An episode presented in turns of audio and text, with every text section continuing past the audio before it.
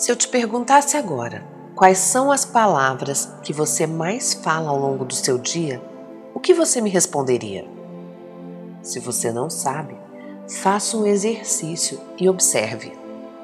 Em Mateus 12,14, lemos: Pois a boca fala do que o coração está cheio. Quanta verdade há nesse versículo!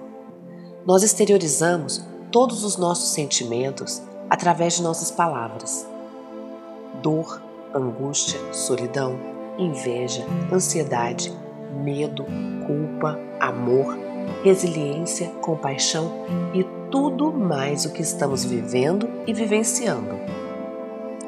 Tudo isso pode se materializar sim em nossas vidas através do que estamos exteriorizando com palavras.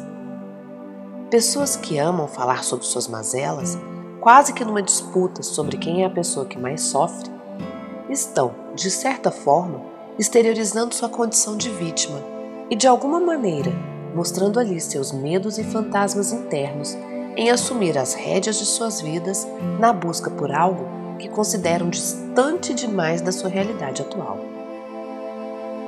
Pessoas que insistem em bater na tecla de que irão tentar, no fundo, demonstram ali seu medo de não conseguir ou medo de terem que assumir mudanças desconfortáveis demais caso optem por trabalhar palavras mais positivas, como eu irei fazer, eu vou chegar lá, eu vou conseguir. Pessoas que denigrem outras, mesmo que de forma quase velada, mostrando uma falsa preocupação com relação ao outro, estão nada mais, nada menos que demonstrando sentimentos de inveja, ciúmes e, de certa forma, de uma não aceitação de suas próprias vidas que talvez esteja ali estacionada.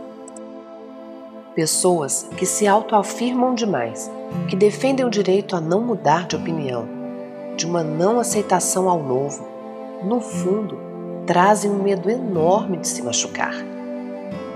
Observe o que você fala. Observe quais são as palavras que mais têm permeado suas conversas e entenda o porquê delas estarem ali. Quais são as dores e medos que elas estão representando? Permita-se falar com mais consciência e menos impulso, porque as palavras, além de serem reflexo de nossos sentimentos, também ganham vida e se materializam em nossas vidas a partir do momento em que são lançadas ao universo.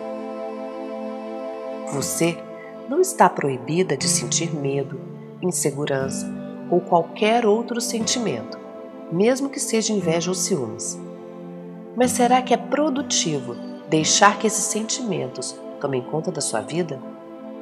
Será que é sábio acreditar que são apenas palavras e que elas não têm o poder de desenhar uma perspectiva de futuro diferente do que você tanto sonha ou deseja?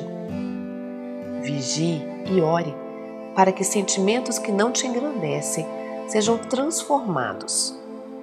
Eu desenvolvi o hábito de reverter meus sentimentos, devolvendo para cada palavra que não construa um bom caminho para minha vida, sete palavras edificadoras. Então, se por algum motivo algo que uma pessoa fez e me desagradou,